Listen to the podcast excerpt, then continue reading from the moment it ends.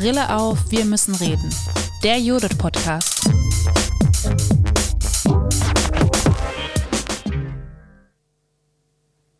Die Diskriminierungsstrukturen, die es gesellschaftlich gibt, die möchten wir, dafür möchten wir sensibilisieren, wir möchten darüber aufklären und auch, auch da Alternativen aufzeigen.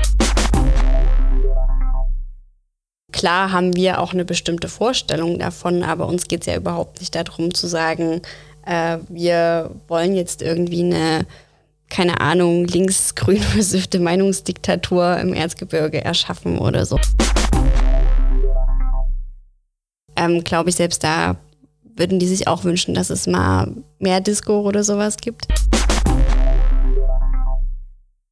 Aus diesem Fakt, dass es einfach so viel zu tun gibt, sind die Leute, die was tun, sind echt so aktiv. Herzlich willkommen zu einer neuen Folge von Brille auf, wir müssen reden, der Judith Podcast. Wir kommen heute ins Gespräch mit Alina Günde. Hallo. Alina ist von Agenda Alternativ und wir sprechen heute über politische Bildung im Erzgebirge. Wir, das sind Tina Hölzel von der Judith. Hallo. Und ich, Elisa Moser, auch von der Judith. Wie gesagt, heute geht es also um politische Bildung im Erzgebirge. Agenda Alternativ e.V., das ist ein Jugendverein aus dem Erzgebirge mit Sitz in Schwarzenberg. Und äh, dieser Verein macht politische Bildungsarbeit und Demokratieförderung im ländlichen Raum. Das passiert in verschiedensten Veranstaltungsformaten. Es gibt ähm, Bildungsfahrten, es gibt Vorträge, es gibt Diskussionsveranstaltungen, aber es gibt auch kulturelle Formate wie Lesungen oder Festivals. Noch dazu versteht sich die Agenda alternativ auch als Vernetzerin, vernetzt sich mit verschiedensten AkteurInnen, die ihre Anliegen teilen, lädt Vereine, AkteurInnen ein und organisiert wie gesagt, Vernetzung. Genau, ich freue mich sehr, dass Alina heute da ist. Ich habe Alina das erste Mal im Kontext einer Veranstaltung unseres Schwesterinstituts in Leipzig getroffen. In, ähm, das FB hat im Herbst letzten Jahres eine Tagung veranstaltet zum Thema Antifeminismus und Erzgebirge. Und da habe ich Alina kennengelernt und ich freue mich total, dass sie heute da ist und uns mehr über das Erzgebirge, über politische Bildung vor Ort, aber auch über spannende Formate in der politischen Bildung, wie zum Beispiel Festivals, berichten kann. Ähm, Alina kann, glaube ich, total gut gut uns darüber erzählen, weil Alina ist schon seit zehn Jahren bei Agenda Alternativ dabei. Sie kommt selbst aus dem Erzgebirge, studiert mittlerweile Soziologie in Dresden, ist aber über den Verein immer noch sehr stark in die Region gebunden. Genau, Alina, ich freue mich total. Hallo. Ja, Agenda Alternativ. Ähm, Zuallererst interessiert uns total, wie ihr auf diesen Namen gekommen seid, beziehungsweise auch, was steckt dahinter. Ne? Also warum habt ihr euch genau diesen Titel ausgesucht? Genau, also ich kann tatsächlich zu der Namensfindung so ganz genau nichts sagen, weil ich nicht bei der Vereinsgründung dabei gewesen bin. Aber grundsätzlich kann man sagen, dass es uns darum geht, darauf zu reagieren, was man im Erzgebirge vorfindet. Also Strukturen, die zum Teil von äh, neonazistischen Bewegungen, Inhalten geprägt sind, bis hin aber auch zu Alltagsrassismus und stark konservativen Vorstellungen, die vorherrschen ähm, und dafür eine Alternative uns vorzustellen und daran zu arbeiten, dass sich diese Strukturen verändern und dafür auch also Alternativen aufzuzeigen sozusagen und auch zu sehen, also erstmal aufzuzeigen, was sind das für Strukturen und was ist das auch so ein Stück weit, wogegen wir uns richten, aber eben auch wofür richten, äh, wo, wofür, wofür arbeiten wir. Und das ist dann genau die Alternative.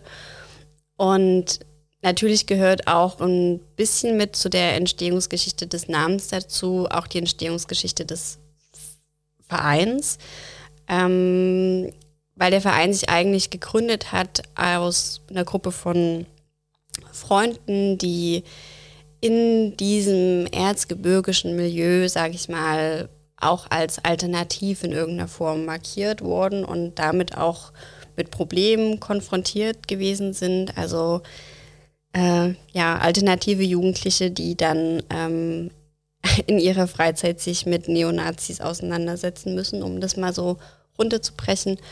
Und dann eben gesagt haben, hey, was soll das? Das ist irgendwie nicht das, was wir uns vorstellen, wie wir gerne leben wollen. Und ähm, dass natürlich auch diese Alternative oder diese Alternativität, die ihnen äh, zugeschrieben wurde, auch zu sagen, das ist überhaupt nichts Schlechtes, sondern es ist äh, was Gutes, auch alternativ zu sein, vor allem im Erzgebirge, ähm, dort wo man eben irgendwie schon andere Strukturen vorfindet, als das vielleicht jetzt in, einem, in der Stadt irgendwie Dresden oder Leipzig zum Beispiel ist. Oder es ist zumindest offensichtlicher, würde ich vielleicht auch sagen. Das ist ganz spannend, wenn du schon über Strukturen sprichst. Und ich glaube, wir werden heute auch noch ganz viel auch ein bisschen in den Raum Erzgebirge reingucken und nach Potenzialen, aber natürlich auch nach Herausforderungen mit dir suchen. Was uns direkt aufgefallen ist am Anfang ist, ähm, wir blicken ja immer wieder auf den Bereich der außerschulischen politischen Bildung in Sachsen und wissen, dass das Feld da super breit aufgestellt ist. Also es gibt ganz unterschiedliche AkteurInnen, ganz unterschiedliche Träger auch politischer Bildung im außerschulischen Bereich, die regional über ganz Sachsen verteilt sind und auch auch ganz unterschiedlich strukturiert sind und thematisch aufgestellt sind.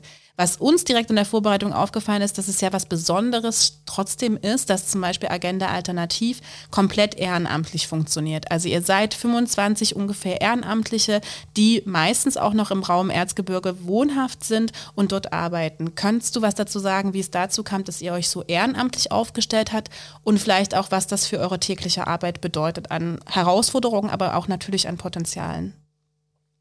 Genau, also das, wir ehrenamtlich arbeiten war jetzt keine bewusste Entscheidung. Wir haben nicht den Verein gegründet oder der Verein wurde nicht gegründet und dann wurde gesagt, machen wir es jetzt ehrenamtlich oder machen wir das irgendwie hauptamtlich professionell, sondern es hat sich aus der Entstehung einfach heraus so ergeben, auch zu sagen, okay, uns ist das wichtig und deswegen ist das auch unsere Freizeit, die wir dafür nutzen. Und zum damaligen Zeitpunkt, als der Verein gegründet wurde, waren viele auch noch in Ausbildung oder in Schule. Also sie waren einfach noch auch selbst wirklich Jugendliche und sind natürlich auch jetzt immer noch äh, junge Erwachsene, aber trotzdem natürlich schon ein bisschen äh, gewachsen mit der Zeit. Auch der Verein ist natürlich zahlenmäßig ein bisschen gewachsen, aber auch trotzdem professionalisiert ein Stück weit mittlerweile. Also das war schon auch alles so Learning by Doing von ganz grundlegenden Basics hin, immer neue Erfahrungen zu sammeln in der Veranstaltungsorganisation und so weiter. Und die ehrenamtliche Arbeit ist auf jeden Fall schon auch eine Herausforderung, das muss man einfach so sagen. Man opfert einfach Zeit und man nutzt einfach Zeit dafür und bekommt schon auch was dafür zurück, aber oft, vieles sieht man ja auch nicht so direkt, diese Wirkung, die man in der ehrenamtlichen Arbeit dann eigentlich hat. Und gleichzeitig ermöglicht aber das Ehrenamt oder die ehrenamtliche Struktur auch flexibel zu sein in den Themen, die wir setzen. Also wir müssen uns nicht auf irgendwas spezialisieren, sondern wir können das, worauf wir gerade Lust haben und das, was gerade wir als wichtig einfach wahrnehmen, können wir sagen, okay, und dazu machen wir jetzt einfach was und müssen das auch nicht mit anderen irgendwie absprechen, weil wir da einfach unabhängig sein können. Und das ist auf jeden Fall ein, schon ein großes Potenzial, was ich in diesen ehrenamtlichen Strukturen sehen würde. Und bei uns ist es natürlich trotzdem auch viele, also auch tatsächlich durch diese freundschaftlichen Strukturen, man, es fällt manchmal schon auch die Abgrenzung dann so ein bisschen schwer. So manchmal geht dann so ein Plenum einfach in ein nettes Beisammensitzen auch über, was auch cool ist. Aber also das ist immer so ein bisschen zweischneidig auch, würde ich sagen. Aber es macht ja auch Spaß und es ist auch ähm, gerade für diejenigen, die wie ich auch selbst nicht mehr im Erzgebirge leben, auch immer wieder cool, dann einfach alle mal wieder zusammenzukommen und man sieht sich dann wieder. Und genau, also dieser freundschaftliche Aspekt ist auch immer noch vorhanden und macht auch einfach dann irgendwie Spaß. Du hast dir gesagt, dass ihr verschiedenste Veranstaltungen organisiert und die auch, wenn ihr euch trefft, wenn ihr euch gemeinsam ähm, darüber austauscht, was gerade oben aufliegt, die Themen für euch so setzen könnt, die für euch äh, relevant erscheinen, die für euch wichtig erscheinen. Ähm, ist es möglich, ähm, in Bezug auf die Agenda alternativ so ein paar Themen ähm, einzugrenzen, die immer wieder kommen, die für euch ähm, inhaltlich immer wieder wichtige Schwerpunkte darstellen? Ja, also auf jeden Fall gehört dazu die Auseinandersetzung mit dem Nationalsozialismus. Das ist schon ein Thema, was immer wieder bei uns aufkommt und einfach auch darin begründet liegt, so diese einfache Rechnung, sage ich mal, sich damit auseinanderzusetzen, was wir verhindern wollen und ähm, oder was einfach was nie wieder geschehen darf, ähm, um das mal in diesem Wort so, Wortlaut so auszudrücken.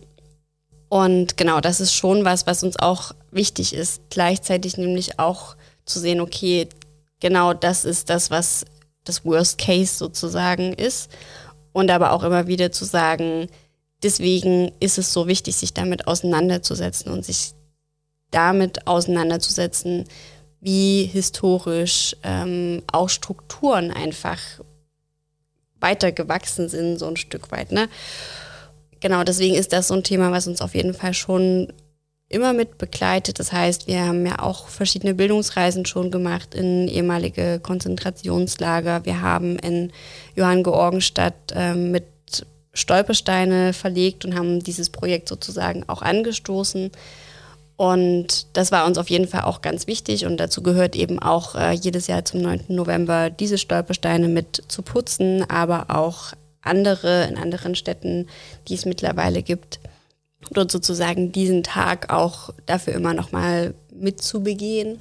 Und daneben, neben dieser Erinnerungsarbeit vielleicht im weitesten Sinne oder in der politischen Bildung, die sich auf geschichtliche Themen bezieht, ist es uns auch immer wichtig zu sagen, okay, die Diskriminierungsstrukturen, die es gesellschaftlich gibt, die möchten wir, dafür möchten wir sensibilisieren, wir möchten darüber aufklären und auch, auch da Alternativen aufzeigen. Ne? Also auch zeigen, es ist nicht, es ist keine Selbstverständlichkeit Diskriminierung, sondern es ist was, dem man begegnen kann und dem man nicht einfach unwidersprochen das einfach hinnehmen muss, dass es so ist.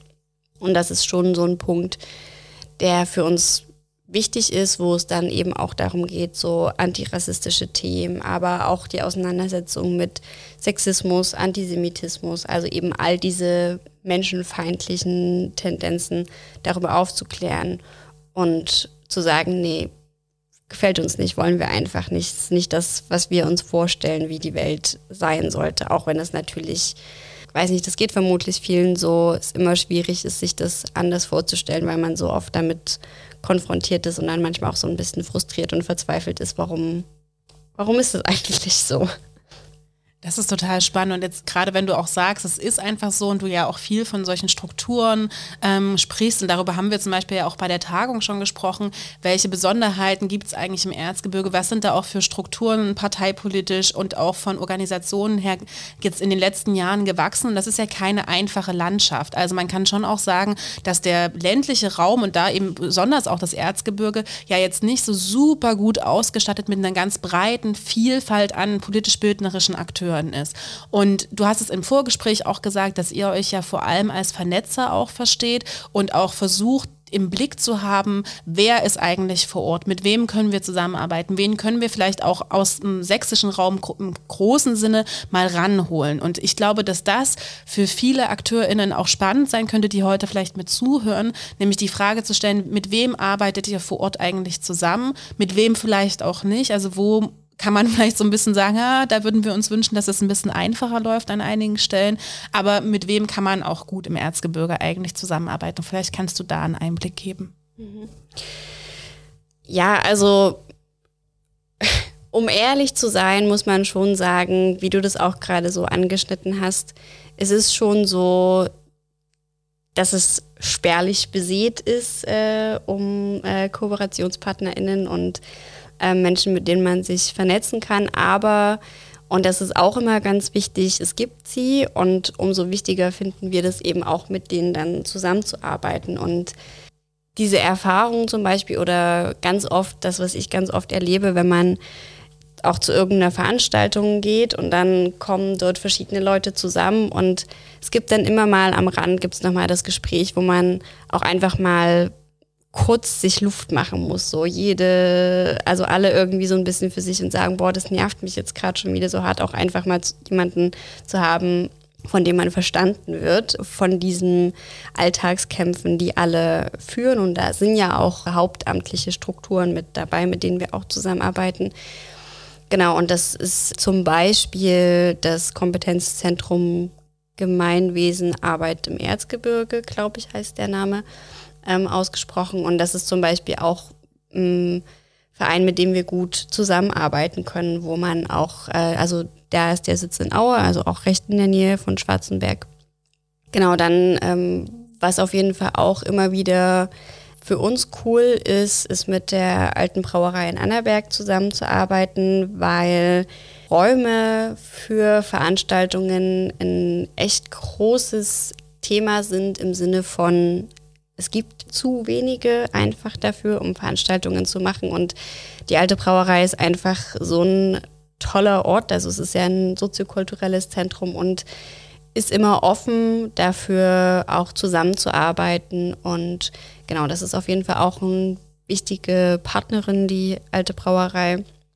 Und es gibt auch antifaschistische Gruppen, mit denen wir zusammenarbeiten, ähm, weil natürlich trotzdem viele man Ziele auch einfach teilt und da auch ein vielleicht anderer Zugang zu bestimmten Themen manchmal besteht. Aber wenn es darum geht, um sich gegenseitig zu unterstützen, dann ist das einfach so. Und gleichzeitig arbeiten wir, oder was heißt wir arbeiten, aber wir sind auch vernetzt mit politischen Parteien, das heißt mit den Grünen, mit der Linken, mit der SPD hauptsächlich und supporten uns da auch gegenseitig. Also alle Leute, glaube ich, die aktiv sind äh, im Erzgebirge, kennen sich irgendwie untereinander und versuchen sich so gut es geht zu unterstützen. Das sind so ein paar wichtige Vernetzungspartnerinnen, würde ich sagen. Und jetzt muss ich mal kurz überlegen, ob ich nicht, dass ich noch irgendwie was ganz Wichtiges vergesse. Also es gibt schon auch trotzdem teilweise mit äh, kirchlichen Initiativen und einfach, also es ist einfach ein sehr breites ähm, Vernetzungsspektrum, würde ich sagen. Das ist ganz spannend. Vielleicht kannst du, ähm, was ich mich kurz noch gefragt habe, auch, das stellt man sich so vor, weil das ja schon auch in zum Beispiel anderen Feldern oder in anderen Regionen von Sachsen auch an einigen Stellen, zum Beispiel kennen wir das auch in Chemnitz, mit denen sind wir auch ganz gut vernetzt mit der Stadtverwaltung von Chemnitz. Wie ist es denn so mit Verwaltungsstrukturen? Also das würde mich auch nochmal interessieren, weil normalerweise kann man ja schon auch an einigen Stellen in der politischen Bildung zum Beispiel über kommunale Strukturen gehen. Wie habt ihr da Erfahrungen gemacht? Also habt ihr schon mit Städten städtischen, mit regionalen, mit kommunalen TrägerInnen zusammengearbeitet und da Unterstützung gefunden? Oder ist das eher was, wo ihr sagt, na, da haben wir bisher noch nicht so viel bekommen? Ich würde eher Letzteres sagen tatsächlich. Also es ist schon eher schwierig, da Unterstützung zu finden. Also es ist jetzt nicht so, dass wir komplett blockiert werden in unserer Arbeit, aber es ist schon, also um es mal einfach zu sagen, uns wird schon öfter so ein bisschen unterstellt, wir wären irgendwie Linksextremisten und äh, würden sozusagen eigentlich äh, staatsfeindlich äh, sein, äh, was total verrückt eigentlich ist, ne? wenn man halt sagt, okay, uns geht es darum, demokratische Prozesse zu unterstützen, die Auseinandersetzung mit Demokratie und gesellschaftspolitischen Themen und Klar haben wir auch eine bestimmte Vorstellung davon, aber uns geht es ja überhaupt nicht darum zu sagen, äh, wir wollen jetzt irgendwie eine, keine Ahnung, links-grün versiffte Meinungsdiktatur im Erzgebirge erschaffen oder so, ne? Sondern es geht ja schon, also uns ist es ja schon auch wichtig, darüber einen Austausch überhaupt erstmal in Gang setzen zu können. Und das Ganze drückt sich dann eben auch unter anderem in solchen Fragen wie Qualitäten einfach aus, wo können wir unsere Sachen machen. Also die Geschichte, die das vielleicht am besten auf den Punkt bringt, ist die von unserer ersten und ehemaligen Veranstaltungslocation für unser Festival, Stains in the Sun. Das haben wir 2013 zum ersten Mal gemacht. Und ähm, dort, wo wir das Festival gestartet haben, auf der Naturbühne in Schwarzenberg, das ist wirklich eine total schöne Location einfach. Also es ist so ein bisschen in so den Stein eingelassen und so ziemlich grün und äh, klein und muckelig eigentlich. Und man hatte natürlich dort auch schon einiges an Infrastruktur etc. Und genau, wir haben dort das Festival durchgeführt ein paar Jahre und dann kam ein rechter Verein ähm, auf, so um, glaube ich, 2016 hatten die so ihre Hochzeit. Und die wollten, wollten dort ein Konzert mit Frank Rennecke machen. Und dann war die Stadtverwaltung ganz verzweifelt, was sie denn jetzt tun sollen, wie sie das verhindern können, dass äh, dieses Frank-Rennecke-Konzert dort stattfindet, was ja schon mal gut ist, dass sie es überhaupt äh, verhindern wollten. Ähm, genau, und die Lösung war dann, die Satzung für diese städtische Anlage oder für alle städtische Anlagen so zu verändern, dass dort äh, keine politischen Veranstaltungen stattfinden dürfen. Und obwohl wir ja parteiunabhängig sind, zählten wir sozusagen mit unter diese Satzung, dass wir davon ausgeschlossen werden und mussten uns dann eben eine neue Location für das Festival suchen. Und ich glaube, das ist schon so ein gutes Beispiel dafür, weil auf der anderen Seite, wenn wir einen Preis zum Beispiel für unsere Arbeit äh, bekommen, dann wird so ein bisschen gesagt, ja, und das ist ja hier der tolle Verein, der bei uns aus der Stadt ist sozusagen. Und gleichzeitig, es hätte Möglichkeiten gegeben, um dieses äh, Nazi-Konzert zu verhindern und uns gleichzeitig nicht die Nutzung zu entziehen für diese Location, genau. Und das bringt es, glaube ich, ganz gut auf den Punkt. Auch zusätzlich muss man auch sagen, uns ist es ja schon wichtig zu sagen, wir wollen eigentlich gerne junge Leute ansprechen, auch junge Leute dafür motivieren, sich politisch zu informieren, nicht mal aktiv zu sein, sondern einfach zu sagen, okay, diese Welt geht uns alle an und das ist dann eben dieser außerschulische Bereich sozusagen und gleichzeitig braucht man ja den Zugang auch zu jungen Leuten. Ne? Also wenn es fehlende Räumlichkeiten gibt, klar gibt es auch Jugendclubs etc., aber solche, also meine Meinung dazu zu solchen von Schulen oder irgendwelchen Wohlfahrtsverbänden betriebenen Jugendclubs, er ist ja schon immer sehr institutionalisiert und ich glaube, der Zugang ist irgendwie schon zu jungen Leuten nicht so leicht oder nicht so auf Augenhöhe vielleicht, ähm, auch wenn das natürlich versucht wird, ich will das überhaupt gar nicht unterstellen oder so. Ähm, aber na klar würden wir zum Beispiel auch gerne mal ein Plakat von unserer Veranstaltung in die Schule oder so hängen. Aber auch da war die Erfahrung bisher, dass es irgendwie nicht so richtig äh, gewollt war, weil dann eben gesagt wird, nee, die Schule ist ja ein unpolitischer Ort und dann ähm, Genau, ne? Also das sind irgendwie dann schon so Dinge, mit denen man manchmal konfrontiert ist. Also das ist auch kein, nicht ganz allgemein. Klar gibt es da auch immer Ausnahmen und Leute, die uns supporten und wo man schon Möglichkeiten hat. Aber genau, deswegen zu den Kommunen würde ich sagen, eher schwierig. Es gibt auch Personen in verschiedenen Kommunalämtern, die cool sind, aber tatsächlich sind die Leute auch so allein auf weiter Flur und so beschäftigt mit ihren eigenen ähm, Hürden, die sie in ihrem Alltag nehmen müssen, dass man da jetzt auch nicht den Vorwurf unbedingt an sie richten kann und sagen kann, ja, aber warum unterstützt du uns denn jetzt nicht noch irgendwie?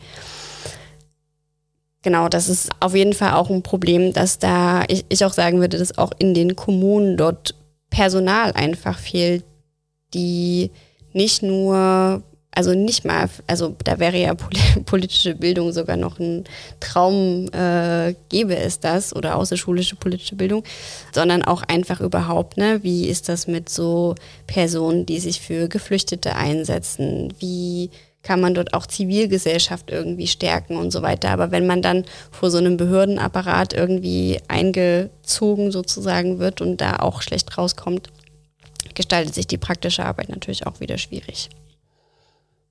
Das sind ja schon auch, ne, also da eine Herausforderung, die man da beschreiben kann, dass ja auch es euch nicht wahnsinnig einfach gemacht wird, äh, jene Menschen zu erreichen, die ihr auch ansprechen wollt. Ne? Also dass es auch Kanäle gibt, die ihr euch erst freischaufeln müsst.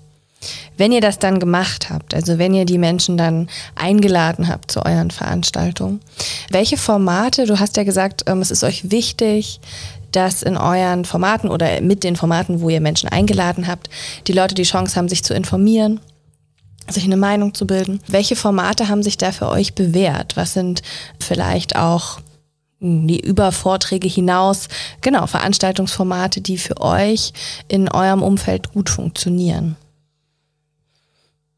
Ich glaube, das ist tatsächlich ganz, ganz unterschiedlich. Also es gibt ähm, also das würde ich vielleicht auch noch kurz sagen. Ne? Bei uns ist so auch immer der Maßstab, mit was messen wir, wann eine Veranstaltung gut war und wann haben wir viele Leute erreicht, ist natürlich auch ein bisschen kleiner, als man das irgendwie in anderen Bereichen kennt. Oder also ne, auch selbst der Vergleich von, man macht jetzt irgendwie eine Veranstaltung und hat dann eine ganze Schulklasse sitzen das ist auch nochmal was anderes. Aber wenn bei uns, keine Ahnung, es kann auch eine erfolgreiche Veranstaltung gewesen sein, wenn fünf Leute da gewesen sind und die Diskussion dazu war aber total gut oder es war eine Person da, die vorher noch nie irgendwie sich mit einem bestimmten Thema oder die uns vorher gar nicht kannte oder so. Also das ist schon sehr unterschiedlich und deswegen sind auch die Formate sehr unterschiedlich. Also je nachdem, was es gerade für ein Thema ist, ist natürlich auch die Leute, die kommen, dann immer so ein bisschen divers. Manchmal sind es auch, also auch ganz spannend, ne, wenn manchmal so ältere Leute dann irgendwie zu unseren Veranstaltungen kommen, finde ich irgendwie auch immer ganz cool eigentlich. Genau, deswegen kann ich das tatsächlich gar nicht so richtig sagen, welches Format das ist, was am besten funktioniert, sondern sie sind, glaube ich, alle in dem, was sie sind, gut. So, also auch wenn zum Beispiel eine Bildungsreise ist und man dort, ähm, also bei, zum Beispiel bei den Bildungsreisen würde ich sagen, wir würden uns das jetzt trotzdem nicht zutrauen, dort ganz viele richtig junge SchülerInnen irgendwie mitzunehmen, weil das finde ich oder finden wir erfordert schon auch nochmal ein bisschen eine größere Betreuung und auch einfach, um die, diese Themen auch dann einfach auffangen zu können. Ähm, anders ist es aber bei aktuell politischen Themen oder wie geht es, was ist eigentlich so auch um Mitspracherecht irgendwie geht. Also da, das haben wir auch schon gemacht. Oder sich einfach mal in andere Perspektiven, auch in andere unterdrückte oder marginalisierte Perspektiven rein, reinzudenken. Und das Format, was natürlich aber sehr gut funktioniert, ist einfach das Festival. Also das ist einfach auch das, was uns zwar am meisten Kraft kostet, aber uns auch echt viel Kraft gibt, weil man total merkt, dass das, was ganz wichtig ist, dass Leute merken, dass sie nicht alleine sind und auch irgendwie so ein bisschen Selbstbewusstsein dafür bekommen, im Alltag zum Beispiel Alltagsrassismus zu widersprechen. Und dafür ist eben das Festival eine total gute Gelegenheit, so einfach zusammenzukommen. Man hat Musik, man kann sich auch informieren, man kann einfach, man hat auch einfach so ein Feeling ne, von viele Leute um mich rum und man fühlt sich einfach ganz anders als sonst im Alltag. Ich kenne das ja auch, als ich noch im Erzgebirge gelebt habe als Jugendliche und klar hatte ich da auch irgendwie ein paar Freundinnen und so weiter, aber äh, man fühlt sich einfach oft alleine und man fragt sich einfach oft, boah, was, was ist das hier eigentlich so ein bisschen? Und dann so ein, so ein Festival zu haben, das ist für junge Leute echt ähm, super cool. Das ist total spannend, von diesem Festival zu hören. Vielleicht wollen wir darüber auch ein bisschen mehr reden. Wenn ich richtig recherchiert habe, dann heißt das Festival Stains in the Sun. Ist das noch der aktuelle Titel? Ja, das ja. ist korrekt. genau, also ihr organisiert ein Festival mit dem Namen Stains in the Sun. Und ich könnte mir auch vorstellen und bin ganz gespannt, was du gleich erzählst, ähm, wie ihr das aufbaut, wer dort eingeladen ist welche verschiedenen Gelegenheiten es dort gibt, sich zu informieren, sich auszutauschen, zu streiten, zu genießen. Weil das ist, glaube ich, genau das, was ich so auch im Sinn hatte, dass es vielleicht auch die Möglichkeit gibt, an ganz unterschiedlichen Stellen oder Formaten ne, anzusetzen und sich zu informieren und da zu sein, sich auszutauschen. Da bin ich sehr gespannt. Was ist das Festival Stains in the Sun? Genau, also das Festival ist eigentlich gestartet vor dem Hintergrund, dass es, es gab so, so was ähnliches wie so ein Vorformat, was nur ein Eintagesfestival gewesen ist, wo die Hauptmusikrichtung, glaube ich, äh, Punk und Ska gewesen ist. Und das war eben auch ein Teil, so diese musikalisch alternative Szene, auch so ein verbindendes Element von den Personen, die im Verein dann schon aktiv gewesen sind. Und dann haben wir so gemerkt, Mann, das ist ja eigentlich auch eine voll gute, also erstens funktioniert das, ne? es gibt den Bedarf auch nach kulturellen Veranstaltungen, die keine Disco sind oder die kein äh, Schlager oder sowas sind. Und selbst da würde ich sagen, dass selbst da die Angebote auch im Erzgebirge einfach zu wenig sind. Also für junge Leute, die jetzt vielleicht nicht irgendwie auf alternative Musik stehen, ähm, glaube ich, selbst da würden die sich auch wünschen, dass es mal mehr Disco oder sowas gibt. Oder ein Elektrofestival. Gab es, glaube ich, auch irgendwann mal schon, aber naja, weiß ich jetzt nicht genau.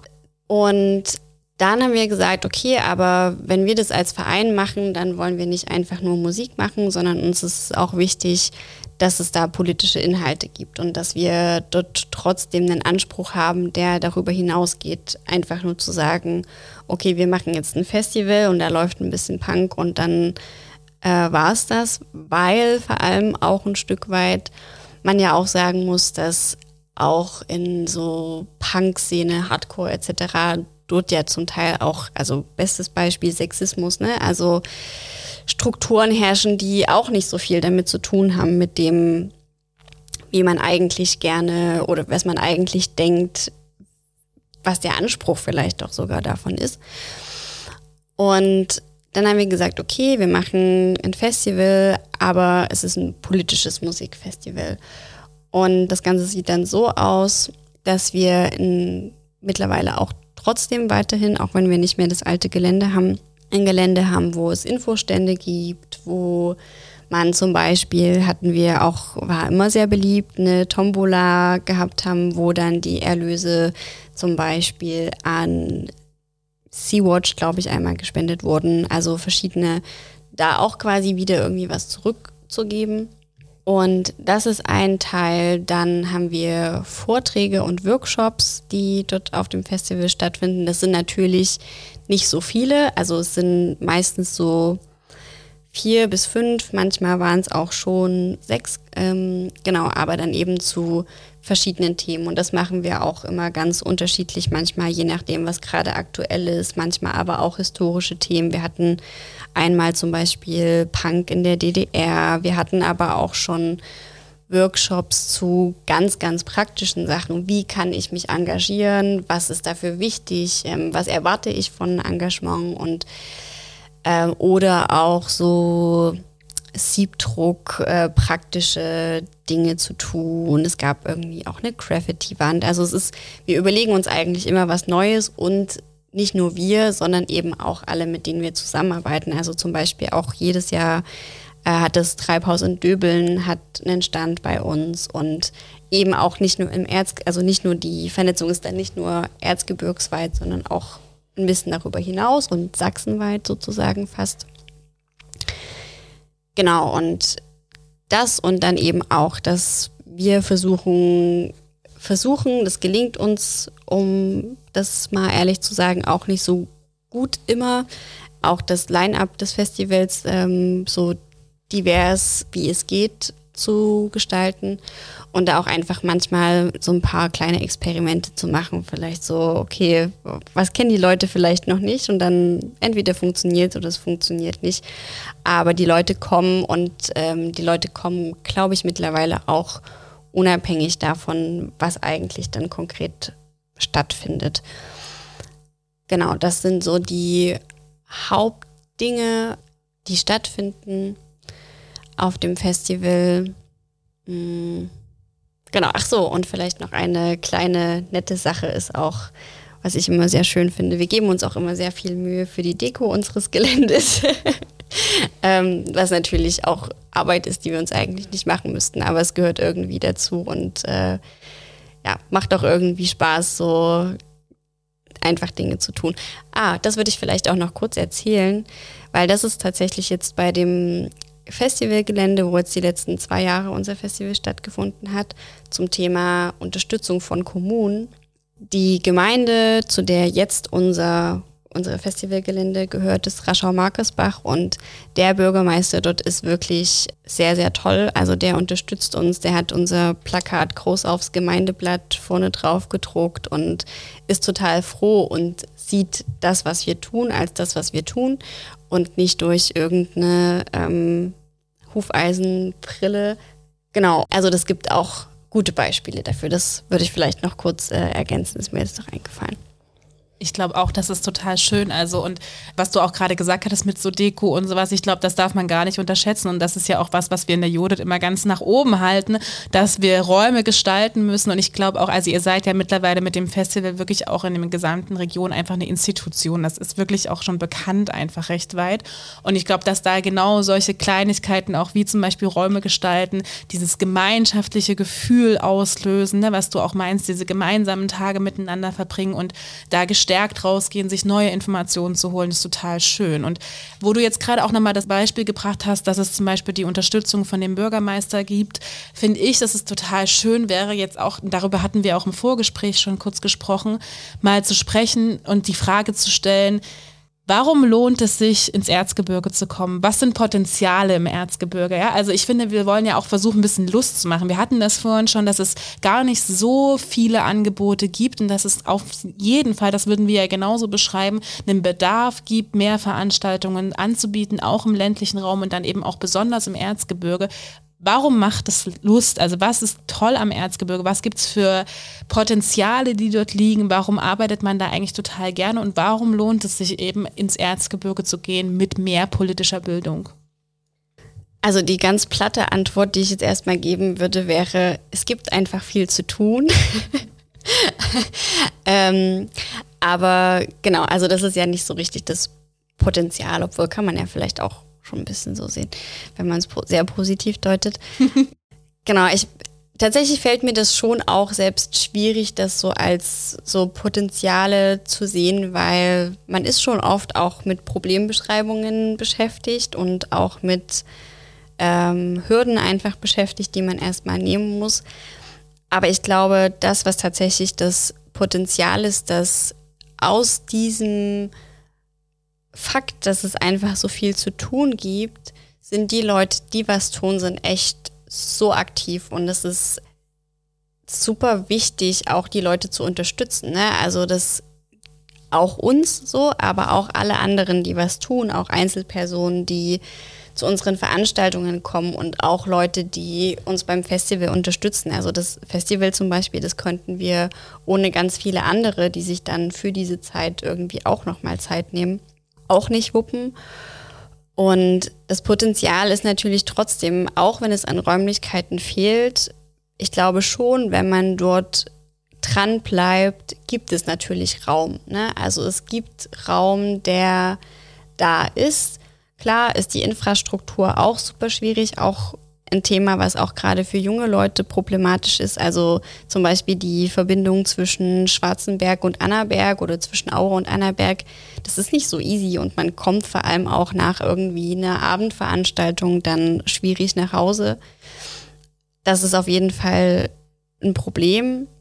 Aber ich glaube, auch dort kann man kreative Lösungen finden und diese Potenziale auch so ein bisschen rauskitzeln. Also Genau, aber tatsächlich muss ich auch sagen, ich weiß gar nicht so richtig, wie man das umsetzen kann, weil man, es werden jetzt nicht äh, super viele Leute ins Erzgebirge ziehen und sagen, hey, hier sind wir und wir machen jetzt mit und wir gestalten jetzt hier mit. Dann müssen die sich sowieso erstmal wieder anhören, dass die jetzt von außen kommen und äh, glauben, irgendwas besser zu wissen, was sie ja gar nicht wissen können, weil sie ja nicht aus dem Erzgebirge kommen. Ähm, aber ja, also ich müsste tatsächlich, glaube ich, nochmal kurz drüber nachdenken, wie man so ein, ob es so ein handfestes Potenzial gibt, ähm, was man einfach benennen kann. Ja. Kannst ruhig kurz denken. ja. es, ist, weil es ist echt so schwierig, das so äh, zu formulieren. Klar, ist uns auch immer wichtig, ne, zu sagen, wir wollen jetzt nicht die ganze Zeit nur ähm, Problemaufrisse machen. Aber auf der anderen Seite, es gehört einfach dazu. Also man kann auch diese Realität nicht, nicht einfach abschneiden und einfach sagen, ja, es gibt ja das und das und dann wird schon alles gut, wenn man da nur ein bisschen Geld reinsteckt oder ein bisschen ähm, Personen reinsteckt, die da was dafür machen, weil am Ende sind die Strukturen immer noch so, wie sie sind und also zum Beispiel, ne, auch gerade Leute, die eben nicht weiß sind, so wie, also wie man könnte niemals, würde ich von einer Person erwarten zu sagen, warum ist es doch hier irgendwie schöne Natur, willst du nicht einfach hier bleiben, wenn einfach die, das Gefühl, was die Leute jeden Tag haben, wenn sie ihren Alltag gestalten, Angst ist und sie, also, und dann kommt auch diese Infrastruktur nochmal mehr dazu. Ja, ich glaube auch vielleicht ist das tatsächlich auch schon eine Herausforderung. Ne? Also ich glaube auch, also genau diesen Aspekt zu sagen, wir wollen schon Lust drauf machen, irgendwie im Erzgebirge sich zu engagieren und trotzdem aber nicht zu schweigen über das, was eben besonders herausfordernd ist. Und ich glaube, was du jetzt gerade beschrieben hast, das ist ja, ich würde sagen, ein sächsisches, aber vielleicht nochmal potenziert ein erzgebirgisches Phänomen, zum Beispiel eben auch, dass Angebote, die von extern und damit ist, also mit extern ist direkt schon außerhalb des Erzgebirges gemeint, ähm, auch wirklich Schwierigkeiten haben anzukommen. Also ich glaube, das ist auch eine Beschreibung von anderen politischen AkteurInnen, ob das jetzt politische Stiftungen oder andere Initiativen sind, die schon sagen, es ist auch schwer ranzukommen ans Erzgebirge. Also es ist schwer mit einer Veranstaltung erfolgreich vor Ort irgendwie Fuß zu fassen, wenn eben dieses Narrativ auch ganz schnell trägt, nämlich dieses, ja, ihr kommt von außen und ihr könnt uns hier nichts erzählen. Und ich weiß auch, dass wir zum Beispiel auf dieser Tagung, die ich am Anfang angesprochen habe, vom FB zum Antifeminismus im Erzgebirge, da viele ja auch aus Verwaltungsstrukturen und aber auch viele AkteurInnen aus ganz Sachsen vertreten waren, die genau das immer wieder beschrieben haben. Also finde ich, ist so die Frage, würdest du sagen, dass das, ist das ein, also ist das sowas wie ein Erfolgskriterium oder vielleicht sogar sowas wie ein Must-Have, zu sagen, wir brauchen wirklich gute Kooperationspartner oder vielleicht auch Menschen von vor Ort, um Veranstaltungen im Erzgebirge erfolgreich zu verorten oder ne, also zu veranstalten, weil das war mein Eindruck, dass immer wieder von einer relativ starken Spezifik des Ortes oder des Raumes gesprochen wurde im Erzgebirge. Ich glaube leider schon, dass das auf jeden Fall etwas ist, was dabei helfen kann. Aber es ist nicht unbedingt so ein ähm, Must-Have im Sinne von, es kann gar nicht anders funktionieren. Wie gesagt, ne, also auch für uns ist es manchmal nicht so richtig vorhersehbar, welche Veranstaltung gut funktioniert und welche nicht. Also das manchmal sind wir total überrascht, krass, woher wissen die Leute das jetzt vielleicht auch so ein bisschen, wie sind die da drauf gekommen? Und manchmal ist es so wie, hä, wir haben doch irgendwie voll viel Werbung eigentlich gemacht, dachten wir. Und dann kommen irgendwie doch nicht so viele Leute, weil es das Thema irgendwie einfach nicht so spannend.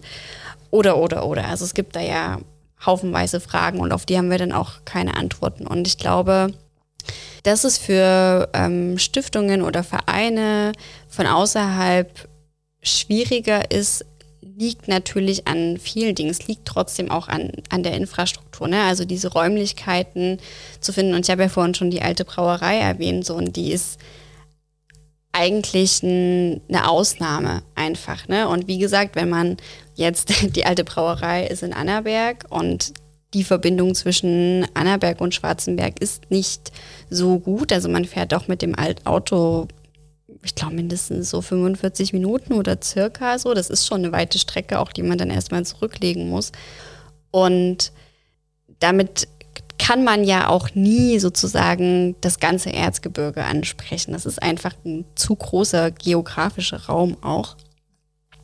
Und wenn man jetzt von außen kommt und dann irgendwie eine Veranstaltung macht und dann aber noch irgendwie mitberechnen muss, dass man damit eigentlich auch nur irgendwie den einen Teil des Erzgebirges anspricht und dann irgendwie noch die richtigen Kanäle finden muss, um da Werbung zu machen, dann ist es irgendwie auch klar, dass es dann irgendwie schwierig fun funktioniert. Und es gibt ja einfach auch, es gibt den Bedarf danach, aber ich glaube, es gibt trotzdem auch noch nicht so richtig ähm, bei vielen Personen das Bewusstsein, dass es sich auch lohnt, so eine Veranstaltung mal zu besuchen und also ne, Leute, die das sowas vielleicht noch nicht gemacht haben, einfach.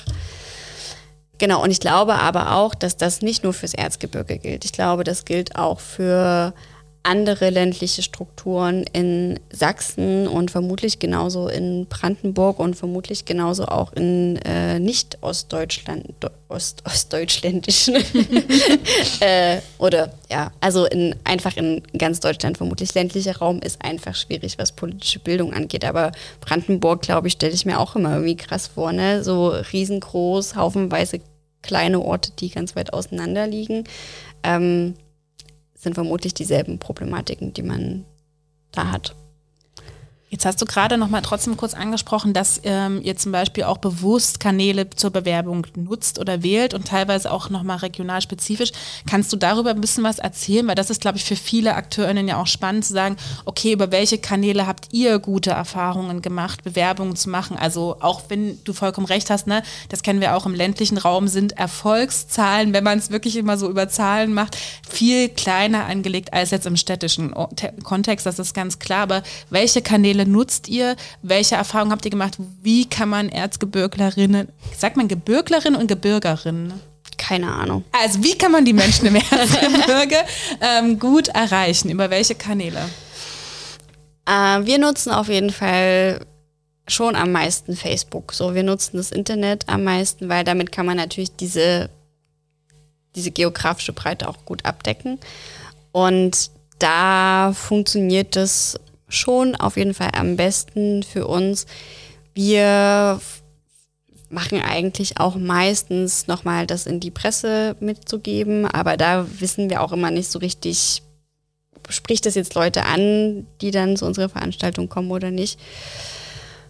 Und an Kanälen, ansonsten so richtig viel bleibt ja dann auch schon nicht mehr übrig. Ne? Also ähm, klar haben wir auch schon Poster aufgehangen äh, an Straßen, auch für unser Festival, das machen wir auf jeden Fall auch, aber jetzt für eine einzelne Veranstaltung, irgendwie einen Vortrag oder eine Lesung oder eine Filmvorführung oder sowas, lohnt sich das auch einfach nicht, den Aufwand zu betreiben, da Plakate aufzuhängen. Und ich glaube, in der Stadt funktioniert das richtig gut. So, da kann man da echt auch nochmal Leute irgendwie ziehen, ja beim Erzgebirge glaube ich, oder in ländlichen Regionen ist das nicht so das Ding. Deswegen ja, Internet, so, Social Media, ähm, das ist, glaube ich, schon so der Weg, den man da am besten gehen kann. Und dann, ähm, klar, ne, wenn man jetzt irgendwie nicht ähm, selbst aus dem Erzgebirge kommt, dann ist man natürlich auch darauf angewiesen, dort auf die Kanäle zurückzugreifen. Und äh, das funktioniert aber, glaube ich, schon wenn wir von irgendwas mitbekommen, eine Veranstaltung, die wir gut finden, dann teilen wir die auch und ähm, ich fand auch diesen Hinweis, was du vor uns als Beispiel vor allem gebracht hast, auch, glaube ich, total gut, dass der Bürgermeister zum Beispiel einfach auf dieses, ähm, wie heißt denn das, so ein Regionalblatt, das gab es ja, bei uns früher im Dorf auch, die Dorfzeitung, ja, Gemeindeblatt, sowas, ja. sowas, vielleicht auch, wenn man da Connections hat, glaube ich, auch zu nutzen, das erreicht doch nochmal andere Leute. Und da sind, also ich kenne das nur aus meinen Kindheitsdorfzeiten, da war in dem Gemeindeblatt schon auch neben den Müllabholungszeiten immer wichtig und für viele Leute äh, viele Informationen, die sehr regional auch was Veranstaltungen angeht. Das fand ich ja. vorhin auch nochmal ein gutes Beispiel. Ja, total. Äh, genau, also, ne, weil das, ich weiß nicht, ob da ähm, das Leute dazu bewegt hat, irgendwie aus der Gemeinde zu dem Festival zu kommen, aber es ist auch einfach vor allem ein Statement. Ne? Also es ist einfach, wir stehen da dahinter, wir klatschen das hier vorne auf das Titelblatt drauf und ähm, nicht irgendwie den Schnitzerverein oder sowas, der schon zehnmal drauf gewesen ist. Und das ist auf jeden Fall auch eine tolle Wertschätzung für uns dann. Ich hätte noch eine Frage zu den Menschen, die dann eure Veranstaltungen besuchen. Habt ihr den Eindruck, dass ähm, das Menschen sind, die euch immer wieder begegnen? Ne? Also vielleicht ähm, habt ihr ja auch schon mal rumgefragt, die immer wieder zu euren Veranstaltungen kommen. Sind es ähm, häufig auch Menschen, die euch vielleicht da erst kennenlernen und ähm, vielleicht mit Themen, die ihr setzt, auch noch gar nicht so viel Berührungspunkte haben. Wie, wie würdest du das beschreiben? Wer begegnet euch da? Mhm. Sehr unterschiedlich auf jeden Fall. Ähm, es gibt manchmal Überraschungen, wo man äh, nicht so richtig weiß, krass, so eine Person habe ich noch nie hier gesehen und manchmal ist es dann vielleicht eine ganz junge Person oder manchmal ist es auch irgendwie eine ältere Person oder mittelalt oder wie auch immer. Ne? Also das, wo man dann irgendwie überrascht ist, wo vielleicht dann auch die, doch die Werbung in der Zeitung irgendwie was bringt. Ähm, genau, aber klar, es ist natürlich schon oft so, dass wir die Leute auch erreichen, die wir jetzt nicht überzeugen müssen. Ne? Also das, ähm, oder die, die eh schon gut informiert sind und für die das dann nochmal so was on top ist. Okay, jetzt habe ich dieses Thema irgendwie auch mal einen Einblick da reinbekommen. Es ist auf jeden Fall sehr unterschiedlich und ich glaube aber, dass es dann auch überhaupt nicht schlimm ist, wie gesagt, ne, wenn wir eine Person erreicht haben, die dort irgendwie einen neuen Einblick bekommen hat. Und aber auch genauso ist es überhaupt nicht schlimm, wenn meine Veranstaltung nur aus Leuten besteht, die sich einfach alle schon kennen und man dann irgendwie auch Gelegenheit hat, um sich auszutauschen und zu sagen, ja, krass, und ähm, wie geht's dir gerade so mit der Situation? Genau. War das so ja. das, was du wissen wolltest?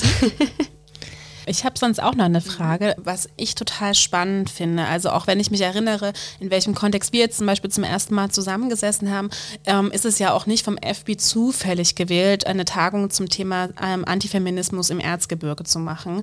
Und ich kann mich erinnern, dass auf der Tagung zum Beispiel teilweise so Sätze gefallen sind, die auch natürlich zugespitzt sind, aber die sagen, manchmal hat man das Gefühl, bei bestimmten Themen ist das Erzgebirge aus der Zeit gefallen. Also man hat das Gefühl, dass man da auch mit bestimmten Formaten vielleicht, wenn man die zum Beispiel bewirbt oder auch irgendwie ankündigt, ähm, anders sprechen muss. Man braucht eine eigene Sprache, auch weil eben nicht selbstverständlich ist, zum Beispiel welche Begrifflichkeiten, wir haben ja heute ja auch ganz viele schon genutzt von POCs oder ähm, Personen of Color, queere Communities. Also das sind ja alles Themen, auch im Thema Kontext Feminismus, die manchmal schon eine eigene Sprache auch in städtischeren Kontexten haben. Und da erinnere ich mich noch ganz viel, dass immer wieder gesagt wurde, man muss im Erzgebirge an einem anderen Punkt anfangen und man muss vielleicht auch mit anderen Themen einsteigen. Und mich würde total interessieren, was siehst du für Themen? Also was würdest du sagen, sind Themen, die wirklich politisch besetzt werden sollten, wo es Angebote geben sollte fürs Erzgebirge, weil das für eine Demokratie wichtig ist und weil es da vielleicht an einigen Stellen mangelt? Ich denke da zum Beispiel gerade auch ne? Also Annaberg ist auch über den Erzgebirgskreis hinaus zum Beispiel stark für diesen antifeministische Struktur zum Marsch des Lebens bekannt, wo AbtreibungsgegnerInnen äh, mobilisieren und ja auch die einzige Klinik im Erzgebirge, die überhaupt noch Abtreibungen anbietet, ähm, da problematisieren und immer ins Licht wieder rücken. Und das war zum Beispiel was, was auf der Tagung für mich ganz spannend war, diese Frage zu stellen, welche demokratiegefährdenden Themen gibt es im Erzgebirge, die behandelt werden sollten? Ich, also, das ist so schwer, das so einzugrenzen, ehrlich gesagt. Also, ähm, ich glaube, was schon am meisten brennt, ist Rassismus. So, ich glaube, das ist schon ähm, das, was auch am offensichtlichsten oft so ein bisschen ist. Also ähm, das, also das fängt ja, also der Alltagsrassismus, würde ich sagen, ist ja nicht mal dann in dem Sinne der, der sich tatsächlich gegen die Personen richtet, die als die rassistisch beleidigt werden, sondern das ist ja vor allem auch was, was untereinander total offen praktiziert wird, ne? Zu sagen, also ja, einfach verschiedene Dinge zu sagen, die ähm, rassistisch sind. Ähm, genau, und ja, ich würde schon sagen, dass es auch stimmt, dass das Erzgebirge mit hin so ein bisschen aus der Zeit gefallen ist und dass dort viele Dinge noch nicht so richtig angekommen sind, wie sie vielleicht in Dresden oder Leipzig oder auch Chemnitz in so einer ähm, Bubble einfach schon seit Jahren irgendwie thematisiert werden. Ich würde aber vor allem auch sagen, dass das auch selbst für Dresden, Leipzig, Chemnitz auf Sachsen bezogen, aber auch auf andere große oder mittelgroße deutsche Städte, diese Themen sind einfach überall da. So und ja, das Erzgebirge hat meiner Meinung nach da einen großen Überhang an solchen Tendenzen und damit wird es auch einfach offensichtlicher. Und es gibt eine kleinere Gegenperspektive, die dort aufgezeigt werden kann. Aber genau, es ist schon speziell, aber es ist auch kein Einzelfall sozusagen. Also es ist nicht, es ist nicht einfach nur jetzt das, also ich finde, das ist auch immer so ein bisschen schwierig, wenn man dann einfach sagt, okay, ja, da ist ja alles so schlimm, aber hier ist ja alles so gut. Das, so, so ist es ja auch nicht. Ne? Also das ist ja auch nicht die Wahrheit, die funktioniert. Oder ja, es ist einfach nicht die Wahrheit. Und ich glaube, dass zum Beispiel auf das Thema Feminismus oder Antifeminismus man muss dort vielleicht mit anderen Maßstäben auch rangehen und man muss sich aber auch dadurch natürlich auch auf Augenhöhe begeben. Ne? Und gleichzeitig hilft das aber auch, das nochmal zu reflektieren und immer nochmal zu merken, okay, es ist halt auch wirklich wichtig. Also es ist jetzt nicht einfach nur, um sich auf die Schultern zu klopfen, sondern man merkt auch trotzdem, es ist wichtig dafür zu kämpfen, ähm, zum Beispiel diese, diese Kämpfe, die du gerade auch angesprochen hast, äh, rund um Annaberg, ne, auch ein Frauenhaus für den Erzgebirgskreis zu schaffen. Also so ganz kleine Dinge, wo man sich eigentlich fragt, wie, wie, wie kann das sein, dass das dass das darüber überhaupt verhandelt wird. Also wie kann das sein, dass man diesen Kampf überhaupt führen muss? So, das zeigt doch nochmal, dass es diesen Bedarf gibt, auch feministische Kämpfe auf jeden Fall mit einzubeziehen. Und gleichzeitig fängt man da vielleicht vom, von unten sozusagen an. Aber ähm, ich glaube auch, dass man nicht deswegen von Dingen unbedingt abrücken muss, sondern es ist eher eine Frage, wie auch kommuniziert man die. Das hast du ja auch gerade schon gesagt. Ne? Also vielleicht ist die Sprache ein bisschen anders und man muss es ein bisschen anders begründen, aber die Notwendigkeit ist trotzdem da. Und ich glaube, wenn man sich das Erzgebirge jetzt nicht nur, was es ja auch gibt, so richtig feste Neonazi-Strukturen, ne? also auch bestes Beispiel ist jetzt gerade die Freien Sachsen, die äh, sich quasi in Schwarzenberg gegründet äh, haben, was uns überhaupt nicht verwundert, dass das so ist. Ähm, genau, dann gibt es da auch einfach richtig feste Neonazi-Strukturen und die erreicht man auf jeden Fall eher nicht. Aber ich glaube schon, dass man äh, bei allen anderen Menschen schon auf ein offenes Ohr stoßen kann und auch dort mit den richtigen Ansätzen auch für Themen sensibilisieren kann und sagen kann, hier, warum gibt es kein Frauenhaus für das Erzgebirge? Das ist doch, ähm, also mittlerweile gibt es ja da auch Strukturen, aber das war so eine Debatte, die vor ein paar Jahren noch viel ähm, mehr geführt wurde. Genau, das einfach nochmal zu begründen und da dann schon auch diese Notwendigkeit klar machen zu können. Ja.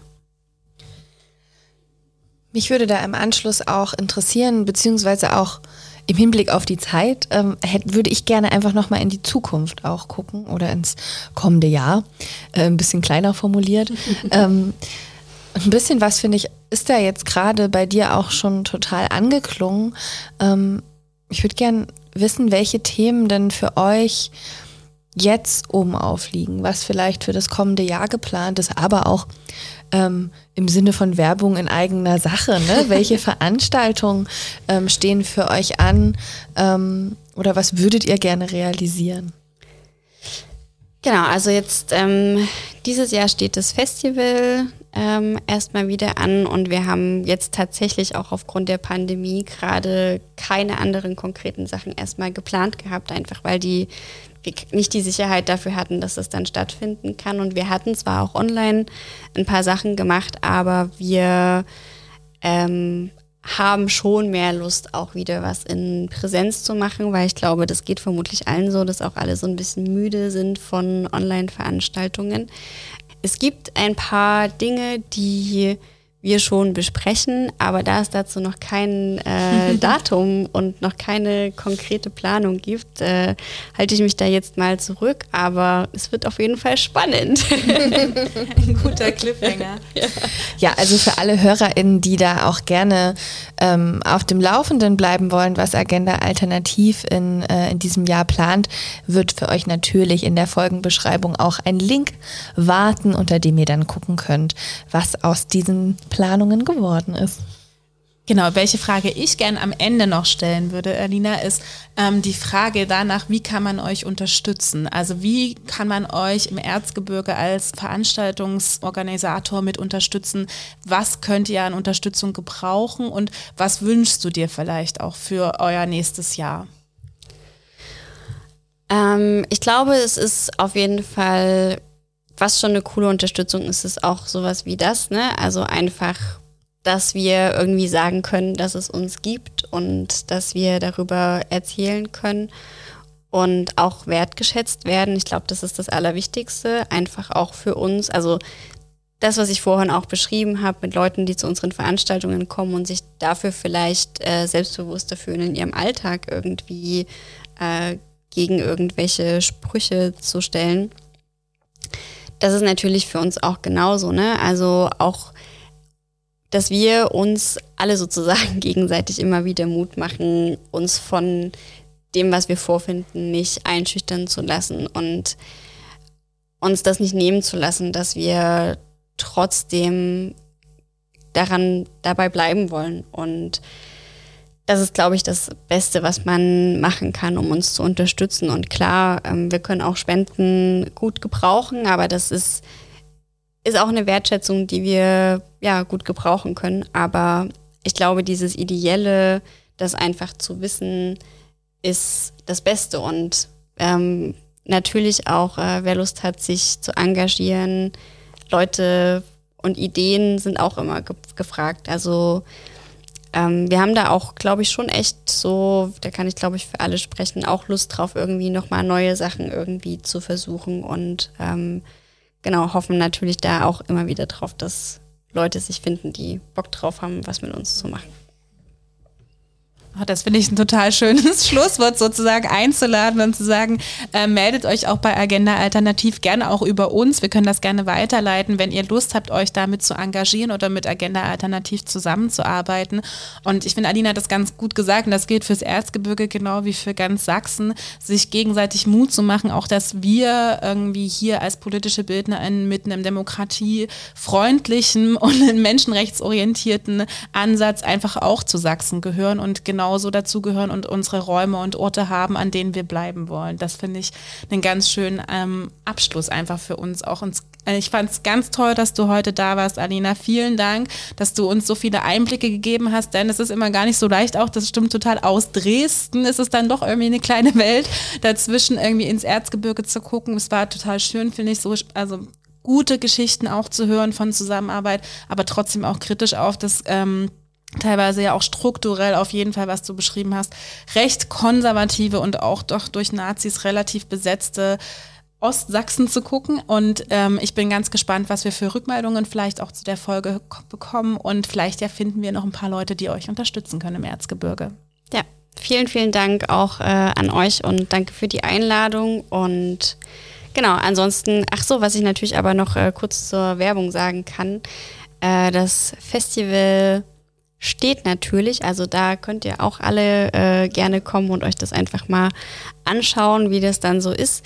Ähm, jetzt bin ich natürlich aufgeschmissen, weil ich das genaue Datum nicht im Kopf habe, aber ich glaube, es ist Anfang August. Ich hätte jetzt gerade auch in meinem Kopf gehabt Anfang August und ich hatte sowas wie 4. bis 6. August im Kopf, aber. Das kann sein, ja. Das hatte ich, glaube ich, in der Vorbereitung gelesen. Wir schauen hier einfach so, wie wir es äh, machen mit Digital Natives, direkt parallel mal nach, wann das ähm, stattfinden soll in diesem Jahr. Also es ist schon eine Facebook-Veranstaltung auf jeden Fall. Ich gucke jetzt kurz mal auf jetzt. Ja, ja, ja. Ah ja. Du kannst es, wenn du magst, auch gerne einfach nochmal. Dann lese ich das jetzt hier ab. 4. bis 6. August war richtig, Tina. wow. Genau, also ihr lieben HörerInnen, wenn ihr Lust auf das Festival habt, dann könnt ihr da doch Anfang August sehr gerne bei Stains in the Sun. Schon zum neunten Mal findet es statt. Mhm. Vorbeischauen. Genau, ich kann mich dem nur anschließen. Vielen Dank, Alina, dass du da warst. Vielen Dank für das spannende Gespräch. Und ähm, wenn ihr zuhört und uns Feedback geben wollt, dann könnt ihr das sehr gerne machen. Ihr könnt uns zum Beispiel eine Mail schicken an jodet.tu-dresden.de. Da freuen wir uns sehr. Und jetzt zum Abschluss des Gesprächs noch der Hinweis an euch, dass wir ähm, noch Takeaways für euch vorbereitet haben. Also wenn ihr die hören wollt, dann bleibt gerne noch dran. Tschüss. Ciao. Tschüss.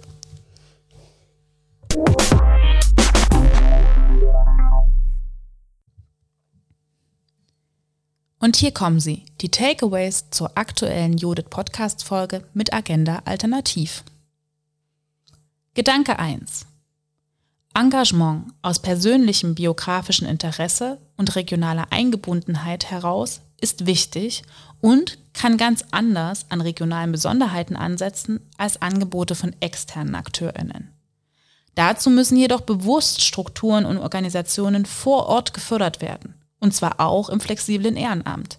Denn ehrenamtliche Arbeit besticht eben gerade durch seine Flexibilität. Diese Strukturen ermöglichen die freie Setzung von Themen, die unabhängig von Förderstrukturen oder ähnlichen eher anhand der wahrgenommenen Relevanz unter den Engagierten ausgewählt werden kann. Wichtig ist, und das ist im Gespräch klar geworden, Menschen, die vor Ort eingebunden sind, die Räume kennen und Menschen und Themen in diesen Orten kennen, sind hilfreich und wichtig für politische Bildung. Gedanke 2. Eine Herausforderung ist die Sichtbarmachung von menschenfeindlichen Tendenzen, die vor Ort augenscheinlich zunehmend als Normalität wahrgenommen werden. Da gilt es, Alternativen sichtbar zu machen, aufzuklären und demokratische Positionen stark zu machen. Anders gesagt, andere Realitäten sind vorstellbar. Das gilt es zu vermitteln. Alternativen aufzuzeigen und so einem scheinbaren Common Sense zu widersprechen. Das ist wichtig und die genuine Aufgabe politischer Bildung. Gedanke 3.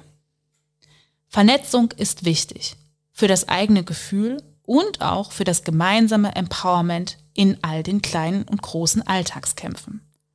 Dabei scheinen Brückenakteurinnen zwischen unterschiedlichen politischen Gruppen, Einrichtungen, Verwaltungen und ähnlichen ganz besonders zentral zu sein. Vernetzung, Unterstützung, gegenseitiges Mutmachen sind dabei besonders im ländlichen Raum zentrales Ziel, um sich Alltagskämpfen zu stellen und sich gegenseitig Mut zu machen. Zur Wahrheit gehört es aber auch dazu, zu sagen, dass KooperationspartnerInnen und offene Partnerinnen für Veranstaltungen manchmal nur in geringer Zahl vorhanden sind und erst gefunden werden müssen. Gedanke 4. Kommunen und verwaltende Strukturen sind herausgefordert mit menschenfeindlichen Strukturen und Veranstaltungen. Ihre Reaktionen sind dann nicht immer leicht und auch manchmal für menschenrechtsorientierte und demokratische Akteurinnen in der Konsequenz problematisch. Das hat sich besonders im Kontext von Räumen gezeigt. Hier braucht es Unterstützung und Sensibilisierung. Zudem müssen die Kommunen personell aufgestockt und gestärkt werden, damit es überhaupt Raum zur Auseinandersetzung gibt. Dabei ist eins ganz wichtig. Es gibt Partnerinnen in der erzgebirgischen Umgebung, mit denen sich eine Vernetzung lohnt. Diese ist im ländlichen Raum eben besonders wichtig, auch wenn nicht immer dicht gesäte Angebote überall zu finden sind. Partnerinnen vor Ort finden, besonders in kommunalen Strukturen, ist wichtig und hilft unter anderem dabei, die Veranstaltung anders und breiter sichtbar zu machen, zu stärken und anzukündigen. Gedanke 5. Festivals und besondere Formate als Erfolgsmomente. Gerade im ländlichen Raum, in dem die Planung und Umsetzung von Formaten, aber auch die Teilhabe daran für Einzelne zum Beispiel durch infrastrukturelle Probleme herausfordernder ist, lohnen sich. Gerade neue Formate, die vielleicht auch aufwendigere Aktionen bedingen und wagen, sind ein besonderes Moment im ländlichen Raum. Der eigene Maßstab des Erfolgs sollte dabei nicht nur an quantitativen Teilnehmerinnenzahlen gemessen werden, die im ländlichen Raum einfach anders sind, sondern längere gemeinsame, reelle und analoge Zeit ist wichtig und hilft, sich gegenseitig Mut zu machen.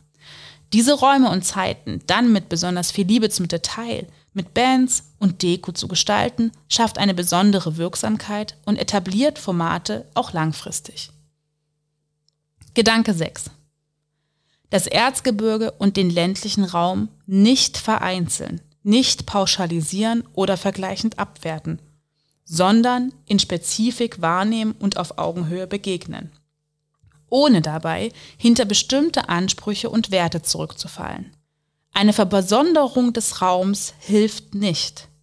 Genau diese Räume nämlich ermahnen uns über unsere Sprache in der politischen Bildung, über unsere Anschlussfähigkeit von Formaten und Themen nachzudenken und uns darin zu stärken und zu verbessern.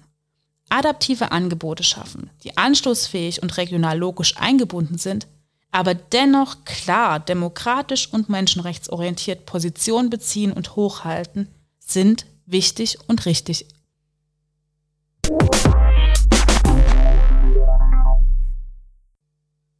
Judith Hausmitteilung. Ganz zum Schluss steht heute noch einmal eine sogenannte Hausmitteilung an. Wir möchten als Forschungseinrichtung natürlich stetig an der Qualität unserer Angebote für euch arbeiten. Dazu brauchen wir eure Hilfe als HörerInnen. Wir richten dazu unter jodit.de slash feedback verschiedenste Arten der Rückmeldung zu unseren diversen Formaten ein, in denen ihr anonym Rückmeldung geben könnt. Ob eine kurze Umfrage, ein Kommentar oder eine kleine Sprachnachricht, verschiedenste Sachen sollen möglich sein und sind wichtig für uns. Und für alle, die uns vielleicht auch kennenlernen und noch ausführlicheres Feedback geben wollen, möchten wir die Möglichkeit eines Rückmeldegruppengesprächs hier in der Judith realisieren. Habt ihr Lust darauf? Dann meldet euch sehr gern via judith.de slash feedback oder über judith.tu-dresden.de. Wir freuen uns auf eure Rückmeldungen und die Möglichkeit, uns gemeinsam mit euch so immer weiterzuentwickeln.